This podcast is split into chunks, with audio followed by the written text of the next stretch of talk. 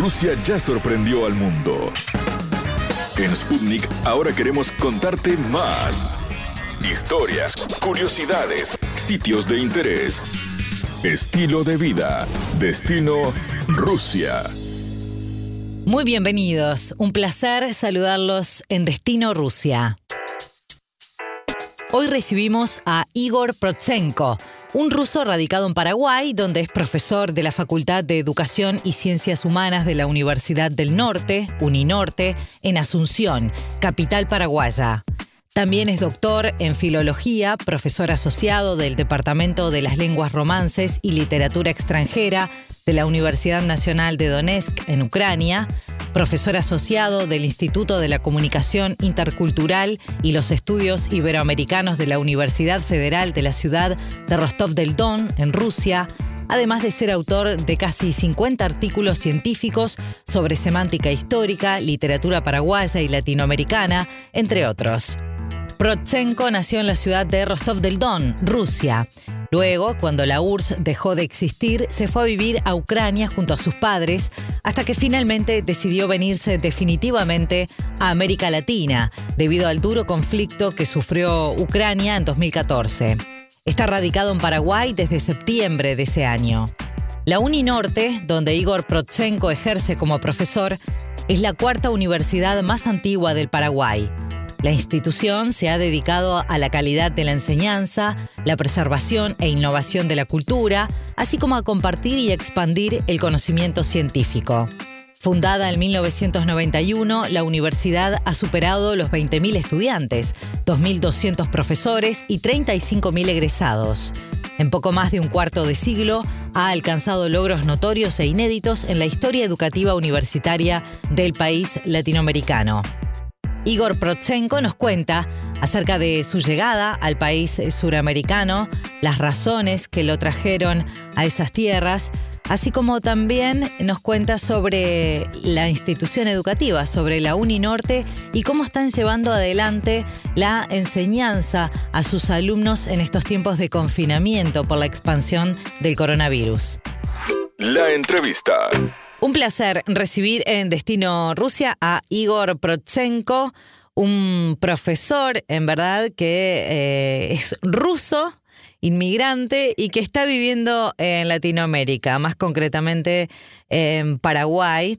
Y tiene un currículum impresionante. A ver, les voy a contar algo porque además de ser profesor en la Facultad de Educación y Ciencias Humanas de la Universidad del Norte, la Uninorte, en Asunción del Paraguay, también es profesor asociado del Departamento de las Lenguas Romances y Literatura Extranjera de la Universidad Nacional Basil en Donetsk y también es, eh, tiene, bueno, tiene un posgrado en filosofía, bueno, absolutamente de todo, es larguísimo. Así que un, gusto recibirlo, Igor, bienvenido. Hola, muy buenas tardes a todos. Qué currículum, ¿eh? Se ve que le gusta todo esto de, de estudiar letras, lo trae en la sangre. Sí, de verdad es que, bueno, yo normalmente nunca pienso sobre mi currículum porque, sabe, para nosotros, para los rusos ucranianos, el currículum no tiene tanta importancia. Inclusive que nosotros no llamamos uno a otro como profesor, doctor ni nada de eso. Solamente llamamos por el nombre, puede ser patronímico y apellido, nada más. Tú puedes ser doctor, tú puedes ser ingeniero y no importa qué nos da. Los, somos humanos, es lo primero, lo más importante. Bueno, pero para moverse profesionalmente en la vida, ni que hablar que es importante. Y, eso sí, eso sí, claro, para poder conseguir algún trabajo trabaja algún trabajo sí que necesitamos presentar currículo correctamente. Yo estoy ahora mismo trabajando en la Universidad del Norte, en la, en la ciudad de Ascensión, en la capital del Paraguay. Bueno, soy profesor de la Facultad de Educación y Ciencias Humanas, coordinador académico de la Facultad de, de Estudios de Posgrado. Bueno, de verdad que soy profesor asociado de la, de la Universidad eh, Nacional de Donetsk, Vasil Stus, tiene el nombre completo. Y también, bueno, bueno, colaboró con muchas universidades de Rusia, por ejemplo, Universidad Federal del Sur de Rusia, de la ciudad de Rostov del Don, donde nací yo. O sea, desde Paraguay colabora con universidades en Rusia. Exactamente. Eh, la Uninorte sí que tiene convenios de colaboración con esas universidades. Ah, claro, a través de becas y, y ese tipo de cosas. Y sí, además de todo tenemos colaboración y bueno, yo también estaba ya trabajando un ratito, pero he trabajado en la primerísima universidad rusa, se llama Universidad Estatal Mikhail Lomonosov. Es, bueno, una de las más importantes del mundo, entra el top 100 del mundo y bueno, el número uno, por supuesto, en Rusia, también Universidad eh, de la Amistad de los Pueblos de Moscú. Ah, hemos hecho notas ahí con, con, esa universidad. Eh, bueno, colaboramos la Uninorte con esas universidades, tenemos convenios. Yo participé en muchas, muchas conferencias, yo dicté clases allá y justamente el año pasado, bueno, digamos este año escolar, porque el año escolar en Rusia empieza el 1 de septiembre. Por eso los profesores tenemos mm, varias eh, fiestas del inicio del año, como el, el 1 de enero, como todo el mundo. Después los eslavos tenemos el 14 de enero como el año nuevo según el calendario antiguo y los profesores tenemos el año nuevo escolar que es el 1 de septiembre.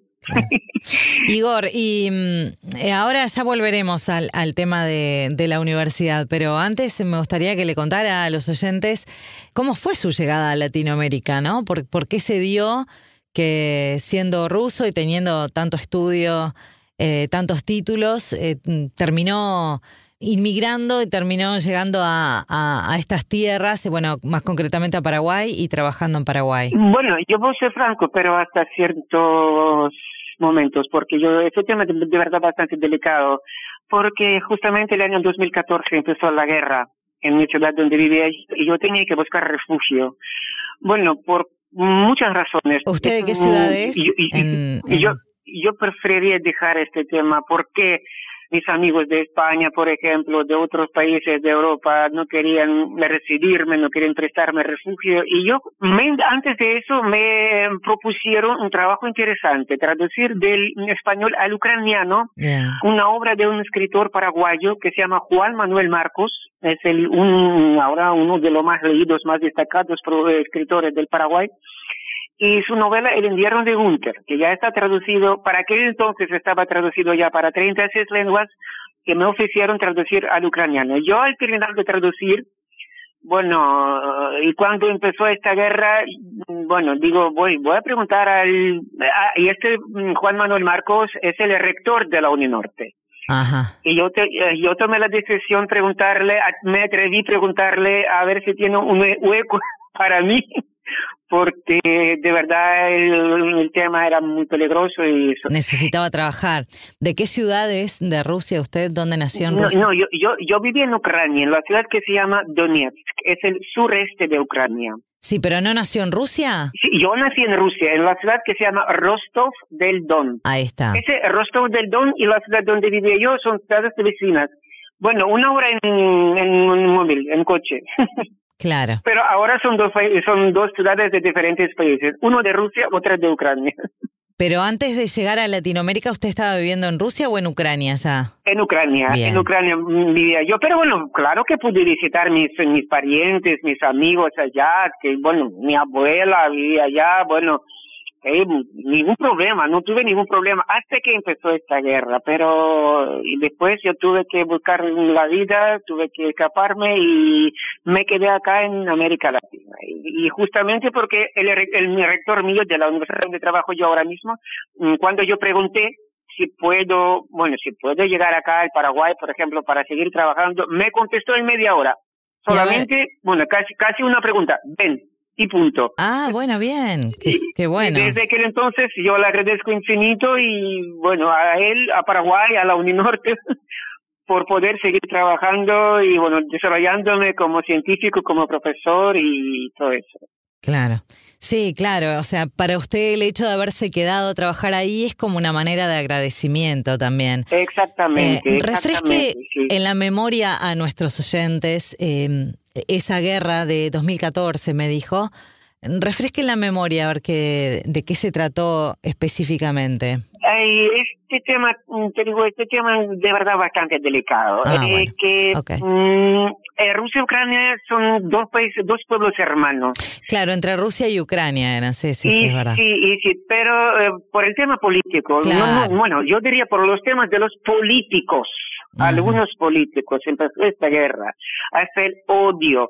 Y bueno, esta la guerra sigue siendo, sigue sigue todavía. y mm, hay pérdidas de una y de la otra parte, hay, bueno, la gente muere y es horrible, pero ahora no tanto, claro, ahora no tanto, ahora van, van mejorando la situación. Sí, pero en ese momento, en ese año, en 2014, estaba en su máxima expresión, digamos. Exactamente, exactamente. Bueno, yo yo te digo que por ejemplo yo estaba trabajando con la con el equipo de la Antena 3 de la cadena española y bueno, este, ellos estaban grabando, estaban filmando todo ello, yo estaba acompañándoles, bueno, yo sobreviví a algunos momentos que, bueno, ahora sí que puedo comentar con sonrisa, pero me metieron, nos metieron al sótano, al sótano sin ventanas, sin puertas, sin nada, me tiraron a la cabeza, bueno, mucha gente que se fue de la ciudad y mucha gente que se quedó en la capital de Ucrania, y otra gente se quedó en Rusia, bueno, yo me quedé en Paraguay, en América Latina. Claro, sí. La ciencia y la cultura no reconoce política. claro. Tenemos que dejar aparte, somos seres humanos. Exacto. Y seguimos trabajando, bueno, desarrollándonos como personas, como profesionales, nada más. Bueno, estamos viviendo un momento muy especial actualmente, no solamente en, en América Latina, sino en el mundo entero con el coronavirus.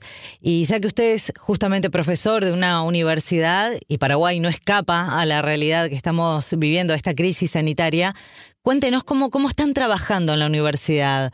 Eh, ¿Está cerrada? ¿Igual están dando clases eh, online? ¿Cómo se están manejando en estos momentos? Bueno, yo como lingüista yo diría que la universidad no está cerrada, porque el término está cerrado quiere decir que no funciona, ¿verdad? Pero universidad sí que está abierta, universidad trabaja, pero trabaja a distancia. Lo que pasa que lo que está cerrado son los edificios, los despachos, eso sí que pueden estar cerrados. Pero la universidad sigue viviendo, sigue trabajando. Nosotros trabajamos a distancia, por lo menos en la facultad de, bueno, llamamos Facultad del Periodismo entre nosotros, pero es la Facultad de Educación y Ciencias Humanas. Hay clases a distancia, tenemos plataformas como eh, eh, los profesores, los alumnos sí que pueden encontrarse en Internet, en la realidad virtual, para poder eh, seguir sus estudios, para poder acumulando los conocimientos los alumnos. Claro, está cerrada físicamente, pero siguen en contacto con los alumnos. Sí, pero, pero la universidad sigue viviendo, la universidad vive. Claro. Ah, bien. todas las facultades, todas, pero yo tal como soy de Facultad de la Educación y Ciencias Humanas, yo, yo sé más, bueno, de esta facultad y de Facultad de Estudios de Posgrado. Nosotros sí que seguimos trabajando a distancia, ah, dictando clases a distancia.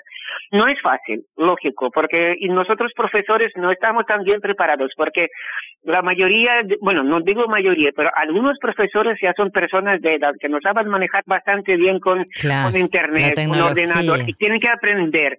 Y más, una cosa trabajar en el aula. Cuando entras eh, en el aula y tú ves los ojos de los alumnos, es una cosa, pero cuando estás sentado en tu despacho, en tu casa, y ves solamente algunas ventanillas en la pantalla de tu monitor, de tu eh, ordenador, es otra cosa. Tienes que prepararte mejor, mucho mejor que antes. Y y bien, tenemos que preparar algunos eh, deberes, algunos ejercicios. Es que todo es nuevo, ¿no? Más allá de la, de la enfermedad que también es nueva, eh, bueno, ha, cambiado, ha cambiado todo en el mundo, todos los parámetros de todo, del trabajo, de la salud, de la economía, de todo ha cambiado y tenemos que irnos adaptando a esta nueva realidad. es nueva experiencia, es nueva experiencia tanto para nuestros alumnos como para nosotros. Claro, sí, sí, ni que hablar, hasta para los gobernantes. Sí, a lo mejor cuando se termine, todo esto vamos a inventar otras maneras, otros, otros, no sé, otras formas de estudio, mucho más, no sé, fructíferos, yo no sé. A ver, bueno, ojalá. Sin dudas que va a cambiar todo. Igor, y mm, cuénteme un poquito qué, qué resoluciones tomó el gobierno paraguayo en cuanto a la educación. O sea, ¿no están entonces cerrados todos los centros educativos? Y bueno, yo no puedo decirte sobre todas universidades, sobre todo los colegios, etc. Pero yo tengo algunos conocidos, algunos amigos en otras universidades también, y yo sé que si, por ejemplo, la UNA, Universidad Autónoma de Asunción, yo tengo amigos en la Facultad de Medicina de allá. Ellos sí que tienen las clases a distancia. Yo tengo amigos de otras universidades de diferentes carreras que, y profesores de otras universidades que siguen trabajando, pero a distancia también. Yo no sé en qué calidad, yo puedo garantizar solamente la calidad de mi, de la universidad mía, porque yo sé eh, que, bueno, inclusive la lema de mi universidad es la calidad, ciencia y cultura. Pero yo no dudo, no dudo que otras universidades trabajan peor pero sé, sí, que siguen trabajando a distancia. Igor, y la última que le hago, ¿cómo, ¿cómo usted está viendo que el gobierno paraguayo se está manejando para controlar la epidemia ahí en, en el país? Yo te puedo decir, comparando con Europa, comparando, bueno, yo no voy a decir sobre todo Europa, yo comparando con Europa, porque tengo muchos amigos allá, ¿me entiendes? Porque amigos, mis parientes que están allá en Rusia, en Ucrania, por ejemplo, Paraguay es el país del primerísimo mundo. Porque lo que pasa en Rusia, en Ucrania ahora mismo es horrible. Hay cuarentena, por supuesto, pero la gente no respeta nada, la gente no quiere respetar, la gente no entiende que puede ser peligroso. Acá en Paraguay tomaron las medidas muy fuertes, muy fuertes. Bueno, por ejemplo, si es la fecha, hoy estamos el día 15, ¿no? Eh, pueden salir a la calle solamente los coches, los móviles que tienen los números impares. Me mm. parece bien. Mañana solamente los números pares. Bien. No podemos entrar en el supermercado. Bueno, podemos entrar en el supermercado, pero no más de 50 personas por dentro podemos encontrarnos. Bien. Me parece bien. Y la gente entiende todo eso. O sea, son más respetuosos. En Paraguay son más respetuosos de las medidas del gobierno que, que en Ucrania. Exactamente, exactamente. Y bueno, sí que tenemos algún, cada día, bueno, aparecen algunos infectados, otros días no eso no se puede parar inmediatamente, pero las medidas que tomaron en Paraguay me parece medidas correctas, lo que veo yo y comparando comparando con los países europeos. La verdad que ha sido ha sido un placer recibirlo en Destino Rusia. Igor, muchas gracias. Muchas gracias. Chao, chao. Hasta aquí Destino Rusia. Gracias por acompañarnos. Destino Rusia.